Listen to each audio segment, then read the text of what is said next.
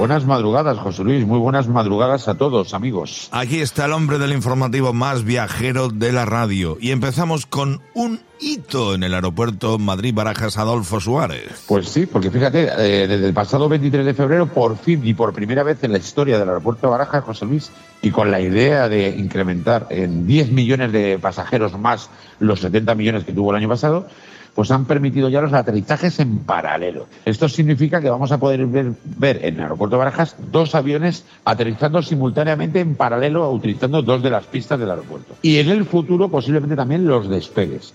Esto es algo, como te digo, totalmente novedoso y hasta ahora no, sabía, no, no existía. Muchos aeropuertos del mundo ya lo hacían, pero el de Barajas no. Han conseguido hacerlo y lo están prohibiendo poco a poco y en breve veremos a aquellos aficionados que sabes que Barajas muchos que se van a ver cómo aterrizan y despegan los aviones, que podrán ver dos aviones a la vez aterrizando. Oye, y hay otro hito necesario, absolutamente necesario, que se ha producido en un vuelo entre Canarias y Madrid. Pero era una Pues buena sí. razón la que ha obligado a este detalle. Pues sí, un avión de Iberia que volaba, como bien dices, entre Canarias y Madrid, pues voló en línea recta durante 2.000 kilómetros. Bueno, esto, amigos, dirán, bueno, es lo normal, ¿no? Bueno, no es lo normal porque hay rutas aéreas, como sabes. Sin embargo, en esta ocasión, este avión que necesitó la intervención de los controladores aéreos de Sevilla, Canarias, Madrid, Lisboa y Marruecos para que le permitieran hacerlo, era porque llevaban un órgano de trasplante a bordo. Entonces necesitaban llegar con mayor celeridad.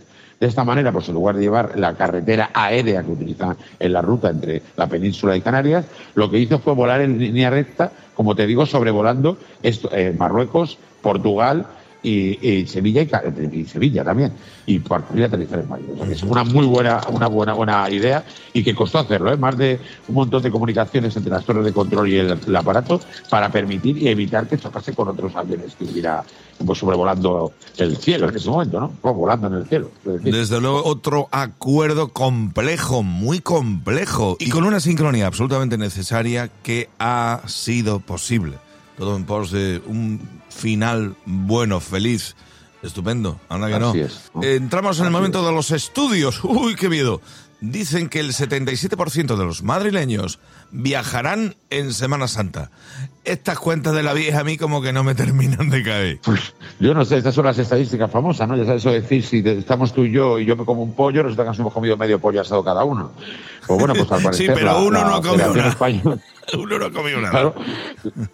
Este pasado martes se firmó se firmó la Comunidad de Madrid eh, y la Federación Madrileña de Agencias de Viajes un acuerdo de colaboración para promocionar el turismo en Madrid y al mismo tiempo, pues bueno, notificaron que habían hecho un análisis entrevistando a determinados madrileños, determinados residentes de la ciudad de la Comunidad de Madrid y en cual, cual la conclusión es que el 77% de los habitantes de la Comunidad de Madrid viajará en Semana Santa. Es una barbaridad, parece muchísima gente viajando en Semana Santa, se va a quedar Madrid vacío. ¿no? ¿no? Pero bueno, las encuestas y las entrevistas son así, ¿no? Las estadísticas funcionan de esta manera y bueno, pues parece ser que, ya te digo, en Semana Santa en Madrid va a haber solamente un 30% de madrileños. Será el momento Solo. de ir, ¿no? se va a poder viajar tranquilamente, ¿eh? va, va a estar la cosa una tranquilidad absoluta. Oye, Pepe, vamos a ver, entramos en momento reunión de millonetis y se está preparando en Mallorca. Mira, si tienes un patrimonio neto, José Luis, de 25 millones de euros en cash y además tienes bienes inmuebles o acciones de una empresa, bueno, pues puedes participar a este exclusivo grupo que solamente tiene 354 miembros y que el próximo 29 de abril se van a reunir en Mallorca. Bien, bueno, esta gente son gente de una edad media entre 30 a 50 años, como te digo, súper, súper ricos. Es una asociación que ellos mismos, bueno, pues es- es- hacen relaciones entre ellos, se venden casas, palacios, campos de gol, etcétera, etcétera. Y bueno, decirte que la mayor parte de ellos son holandeses, o sea, alemanes, perdón, eh, casi el 70%, y también hay algunos británicos, austríacos, holandeses, franceses. No hay ningún español en esta asociación, por cierto. Ay, que no hay españoles ricachones. ¿eh? Bueno. No, no hay españoles, pero bueno, se van a juntar todos estos pobres, digamos, en Palma de Mallorca, pues para conocerse más entre ellos y bueno, pues no, a buscar sinergias de negocios o de ventas o de, bueno, en fin, no sé, o de casamientos, ¿no? Pero ¿Quién sabe? Y hablando de millonarios, aparece en este informativo viajero contigo el nombre de Richard Branson, dueño de la Virgin, que está planeando hacer un hotelazo en. Mallorca. Pero hay un detalle Sí, bueno, de importante. hecho, sí, mira, va a hacer un pedazo de hotel en Mallorca. Bueno, ya lo tiene hecho, ya lo va a abrir, porque de hecho ya el hotel ya está abierto a las reservas con habitaciones a partir de 600 euros. El hotel Son Buñola, que está en Mallorca. Y bueno, pues ha publicado en, en- en Twitter, en su página de Twitter, una, un, vídeo en el cual anima a los profesionales del turismo de Mallorca, cocineros, camareros, agentes de, de recepción, eh, etcétera, para que hacer una entrevista con él personalmente para cubrir los 50 puestos de trabajo que necesita para abrir el hotel. Entonces, bueno, lo curioso del tema no es que abra un hotel, que ya tiene uno en, en- en Ibiza, no es que abra un hotel en Mallorca, sino lo curioso del tema es que él mismo quiere conocer al personal que va a trabajar en su hotel, porque quiere montar un hotel muy, muy especial y muy particular y dedicado a que sus clientes tengan una experiencia única en un hotel, un hotel de Virgin, ¿no? Sea que, bueno, curioso cuando menos, ¿no? Ah, es que Branson es muy peculiar. Anda que no. Sí, sí, es un tío muy peculiar, claro que claro Anda que no. Oye, me entristecen estas noticias. La noticia de tu informativo viajero es que se desmantela un Boeing 747 por completo y es que era propiedad de un millonetti saudí. ¿Y cuánto uso le dio?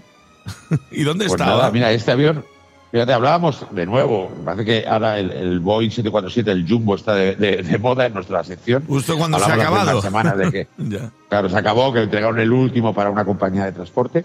Bueno, pues después de dormir casi durante 10 años en el aeropuerto de Mulhouse, en la frontera entre Alemania, Francia y Suiza, este Boeing 747, que solamente había volado 30 horas de prueba, y que fue adquirido por un millonario saudí, de la familia real saudí, pero que este hombre pues, falleció en el 2011. Bueno, pues este avión se quedó allí pagado y todo, para entregárselo, no se le llegaron a entregar nunca. Ha estado durante 10 años allí, finalmente la familia real saudí ha dicho que no lo quieren.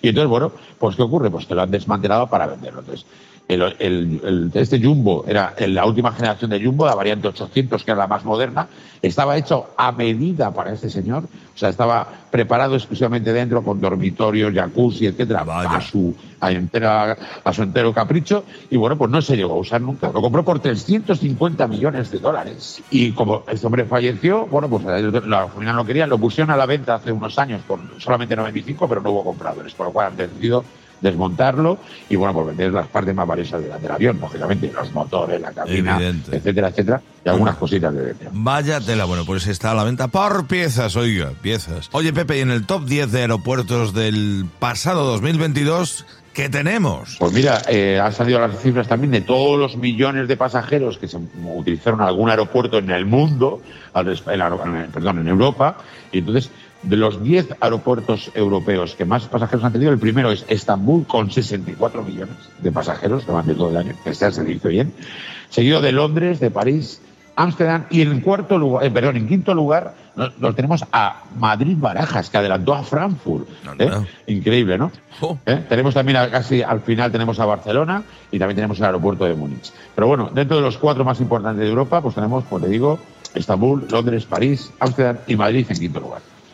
Ahí estamos en la lista. Y en el cierre, el destino con ñ, ¿dónde nos mandas? Pues huele a pólvora, huele a pólvora ya, amigos, ya se huele a pólvora porque ayer comenzó el programa oficial de las fallas 2023 de la bonita ciudad de Valencia. Ayer miércoles a las 2 de la tarde empezó la mascleta en la Plaza del Ayuntamiento, a pesar de que los días previos habréis visto que ha habido algún tipo de cosas en, en- en Valencia, pero es ayer, día 1, cuando empezó la rueda de la mascleta y se va a desarrollar desde el día 1 hasta el día 19 con los Ninot, la gran quemada del último día, etcétera, etcétera. Entonces, un momento muy bueno para ir a, a Valencia, sobre todo a partir del miércoles 15 de marzo, que es cuando está la planta de todas las fallas. Y bueno, pues la entrega de premios el 16 y el 19 es el- la gran fiesta final con la ofrenda de flores y con la crema, con la gran crema de todas las fallas de Valencia. O sea que, amigos, si no lo habéis decidido todavía, tenéis 15 días para visitar esta ciudad del Levante español, Valencia, para pasarlo bien. Ojo a vuestros oídos y a vuestra nariz por el olfato para pasarlo muy bien. Anda que no, pues cerramos de esta forma este informativo viajero el Trotamundos Pepe Arranz. Hasta dentro de siete días, Pepe. En siete días nos encontraremos aquí, amigos. Buenas madrugadas a todos, abrigaros y buen viaje.